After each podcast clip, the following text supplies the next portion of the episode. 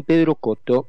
Agustín Pedro Coto es un eh, politólogo, eh, déjenme presentarlo como corresponde, es, eso está bien, es un politólogo, pero además es convencional por republicanos de Libertad Avanza en Tierra del Fuego.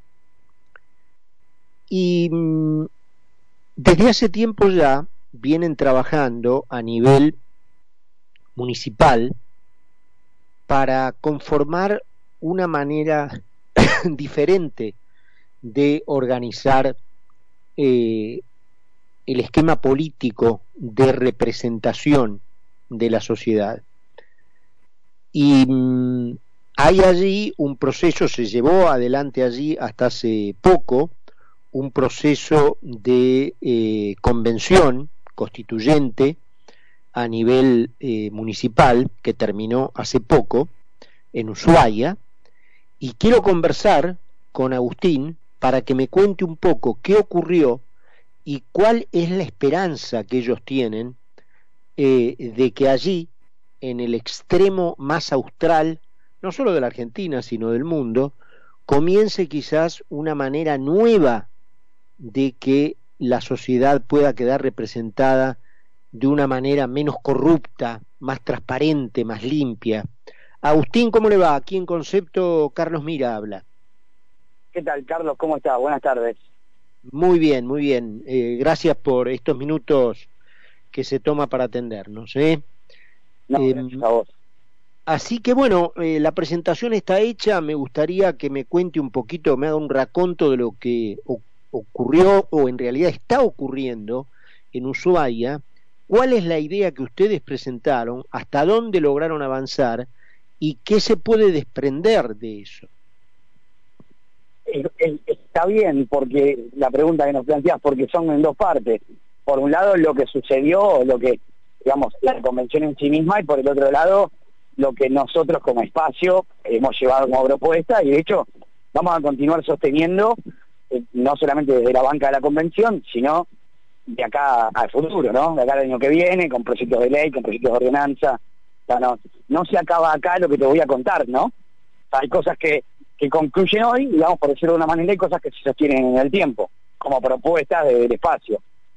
por un lado, hubo una, una convocatoria y una reforma constitucional de la Carta Orgánica Municipal, que es una ciudad muy autonómica, tiene una enorme cantidad de institutos muy autonómicos y, sabemos los municipalistas, y en ese contexto de, convocatoria a reformar el texto constitucional, desde nuestro espacio hicimos una serie de propuestas, algunas formales con, con sus proyectos y luego dictámenes, y otras, llamarlo de alguna manera, en la discusión que se da en el cuerpo, ¿no? Porque no son todas discusiones que vos das unilateralmente haciendo un planteo, bueno, para mí esto tendría que ser así, no sé, la cantidad de concejales, eh, ahora vamos a hablar de eso, el topeo del presupuesto legislativo para que no haya más gasto público, eh, la forma de representación de los espacios más pequeños, etcétera, sino también cómo das vos la discusión en un cuerpo legislativo en el cual hay gente que piensa diferente, ¿no? Naturalmente, eh, y, y, de hecho, a veces la propuesta informal, llamarlo de alguna manera, termina siendo más eficiente que la propuesta formal escrita, que ambas, ambas sirven, porque tenés que persuadir también al otro, a que no piense igual que vos, de que una idea puede ser útil, no desde lo ideológico o lo político, sino desde lo práctico para el vecino. Eh, te pongo un ejemplo. Nosotros identificamos una serie de cuestiones. Por ejemplo, la cuestión de la representación y la representatividad. ¿Qué grado de representatividad tienen? Te pongo el ejemplo de Ushuaia, que es el nuestro, que tiene uno de los presupuestos per cápita, per cápita obviamente, más grandes del país, en relación a habitantes y presupuesto público. Ajá. Qué curioso ese dato. Solamente requería de cinco votos en el Consejo Deliberante para tener la mayoría absoluta y por la mayoría grabada y por lo tanto poder aprobar lo que vos tengas ganas. Entonces, bueno, una lectura a priori te diría, está bueno, cuanto menos son mejor. Ahora, cuidado, porque si son menos entran en un taxi. Y las personas que deciden sobre la vida de todos nosotros entran en un taxi. Y eso es peligroso. Entonces dijimos, bueno, aumentemos la cantidad de bancas, propongamos un aumento, pero al mismo tiempo que no haya más gasto público. porque si aumentamos bancas significa más gasto público, más asesores, más oficinas, más estructuras políticas, o sea, más impuestos. Claro. entonces propongámoslo de tal manera que eso no suceda. ¿Cómo hacemos? ¿Cómo hacemos? Bueno, pongámosle un tope formal en el texto, en el texto a el, presupuesto legislativo. Logramos, eso lo logramos incorporar, un tope máximo. Es decir, mañana tenemos siete veces más representantes. Bueno, la cantidad de recursos disponibles que tienen se tendrán que repartir entre ellos. No, no van a poder ir a pegar el zarpazo fiscal a decir, bueno, eh, ya que tenemos una estructura más grande, vamos a por más dinero. eso no se va a poder, lo, lo, propusimos y lo logramos incorporar al texto. Tanto por un lado, más representación, como por el otro que no signifique más gasto. Luego, por ejemplo, una discusión que se dio, que, que bueno, obviamente que eso va a llevar un, mucho más tiempo y más convencimiento, la idea de decir, bueno, ¿existe la posibilidad de tener representantes que no sean formalmente de partidos políticos? Por ejemplo, que un grupo de vecinos pueda votar un vecino, si la votación es, es, uninominal o es por lista. Eh, obviamente listas electrónicas o listas en papel, todas esas discusiones las fuimos dando y de hecho las vamos a continuar dando. Te pongo el ejemplo, el tema de la posibilidad de representación por fuera de un sistema formal de partidos, eh, no quedó en el texto, obviamente. ¿Por qué? Porque no teníamos las mayorías para lograrlo. Pero sí logramos instalar esa discusión en la sociedad, y eso está bueno. ¿Y qué, y qué, y de qué modo lograron instalar esa, ese punto en la, en la sociedad? ¿De un modo, digamos, favorable? ¿La gente se entusiasmó con esta idea? Mira, pasa ahí, pasaron dos cosas. Por un lado, sí, hubo, hubo quienes se entusiasmaron. Y por otro lado pasa, viste, está esta idea de no, tal cosa es de sentido común. Y la verdad que no es el más común de los sentidos, sentido común. Entonces, la lógica se te puede llevar a, ideas que no son del todo felices. Te pongo este ejemplo, lo que yo te decía, aumentar bancas, uh, no es más gasto público, yo te diría la lógica. Bueno, hubo gente que lo tomó para mal. Ahora, cuando vos se lo planteas, le contás toda la historia completa, le escribís cómo serían esos topes presupuestarios, etcétera, pasan de criticarte a decir, che, pará, me interesa. Y atrás de eso, ¿y cómo sería esto de cómo funciona el presupuesto participativo? Nosotros teníamos un sistema de presupuesto participativo en la ciudad de Ushuaia que no funcionaba, inspirado en el sistema de, que tienen en el sur de Brasil, muy inspirado en el Partido de los Trabajadores, o sea, muy, llamarlo asambleario, de izquierda, bueno, hicimos una propuesta alternativa que se aprobó, que lo que permite es que los vecinos puedan aprobar de forma unilateral, como, como vecinos, como vecinos de un barrio, por ejemplo, eh, algunos proyectos de obra pública que van más allá de la decisión del Ejecutivo. Es decir, si un grupo de vecinos decide ejecutar una obra que necesitan en su barrio, no sé, un mejoramiento de la plaza, lo que fuese, bueno, hay un presupuesto que tiene que estar destinado para eso. Y con la aprobación de la mayoría de los vecinos del lugar, poder como te cuento, justamente ejecutar una obra que sea una decisión llamado vecinal, territorial, y no una decisión central del Ejecutivo. Eso es algo que, que me parece que puede ser muy interesante porque lo lleva a un tema puntual que es la obra pública, pero la obra pública, llamarlo de cercanía, eh, eh, como te digo, el mejoramiento de una plaza, una calle, un puente, algo local y que impacta sobre el vecino real de un lugar determinado, no una decisión central desde un ministerio. Yo también está incorporado en el texto y, es una propuesta que, que también de vuelta me parece novedosa e interesante y se logra ahora ejecutar. Nosotros como convencionales hacemos la norma general, luego vendrá la mano de los ejecutivos para llevarlos adelante, ¿no? ¿Cuánta gente vive en Ushuaia? Porque me llamó la atención este dato que dabas, Agustín, de que es per cápita uno de los presupuestos más altos de la República. Mira, el último, estamos esperando el último censo, ¿no? Que todavía no se ha publicado, pero está en torno a las 100.000 personas. Con un presupuesto eh, que ya superó ampliamente los 14.000 millones de pesos, en términos per cápita está junto con la ciudad autónoma y Rafaela en Santa Fe, que son las ciudades que en relación, la, ciudad autónoma es más una provincia que una ciudad en realidad, entonces lo compararía con Rafaela nada más, que, que tiene una población similar, y también tiene un presupuesto muy similar. Vos pensás que el presupuesto de Ushuaia es equivalente al presupuesto, por ejemplo, del el partido de Morón o el partido de San Miguel, que tiene medio millón de habitantes. Qué dato eh, curioso, realmente. Eh, Sí, perdón, decime, Agustín.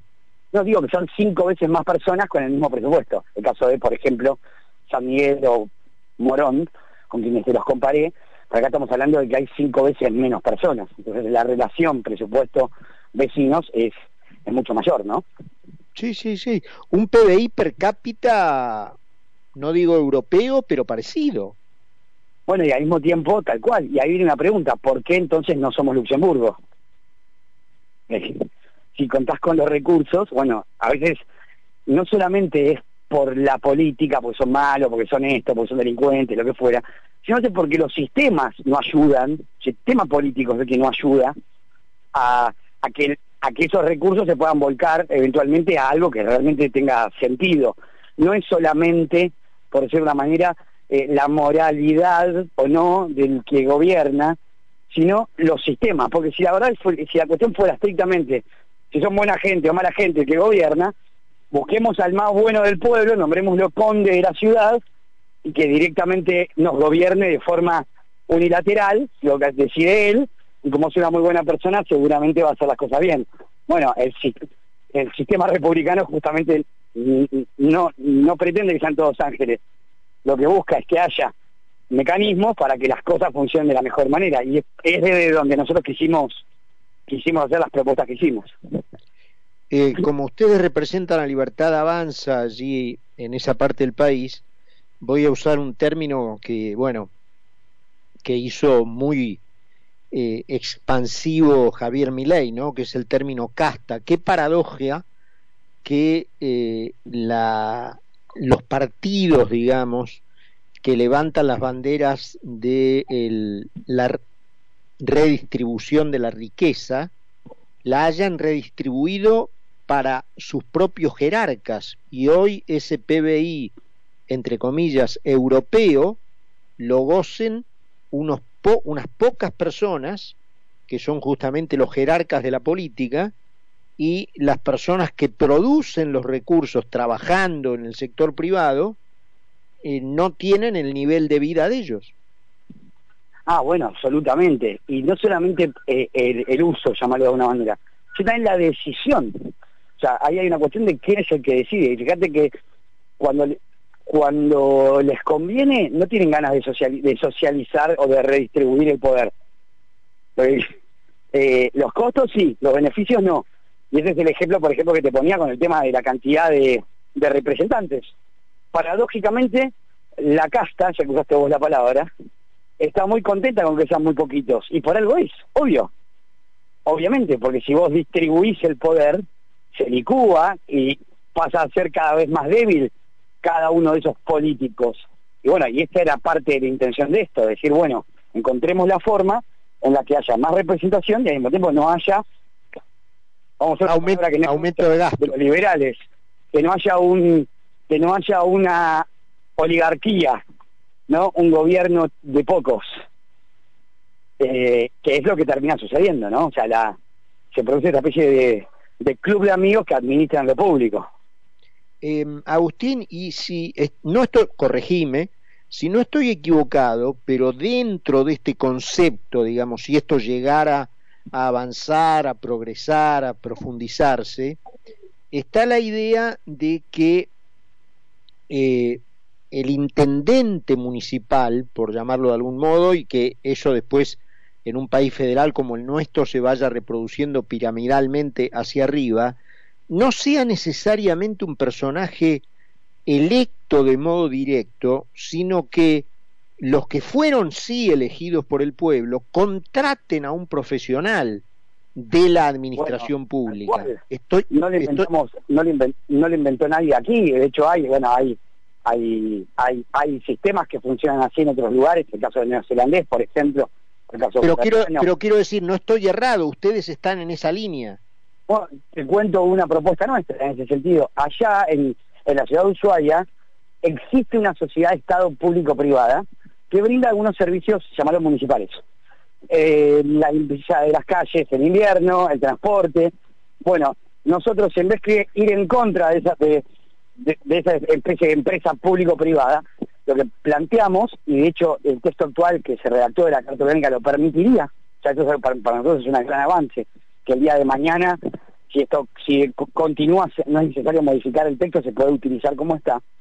Permitiría, por ejemplo, que esos servicios públicos que hoy brinda el municipio, por ejemplo, te pongo uno, eh, la basura, eh, el, bacheo, cosas de esa naturaleza, en vez que ser brindada por una área pública, por ejemplo, la dirección desde bacheo, lo pueda hacer esta sociedad Estado público-privada y que el director, el, titular de esa sociedad de Estado sea designado por el Consejo Deliberante. ¿Y con qué criterio? ¿Con un criterio electoral? No, con un criterio de gestión. Entonces, por lo tanto, vos podrías tener una persona que también, eventualmente, si no cumple con su función, se va. Claro, lo, despiden, lo despiden, digamos, lo echan. Exactamente, porque no deja de ser una persona contratada. No es que la persona fue contratada para brindar una serie de servicios llamados de alumbrado, barrio y limpieza, ¿no? De Gabele. De, de, la antigua palabra intendencia, ¿no? el intendente era el que se encargaba de esta cosa, de ahí viene la palabra.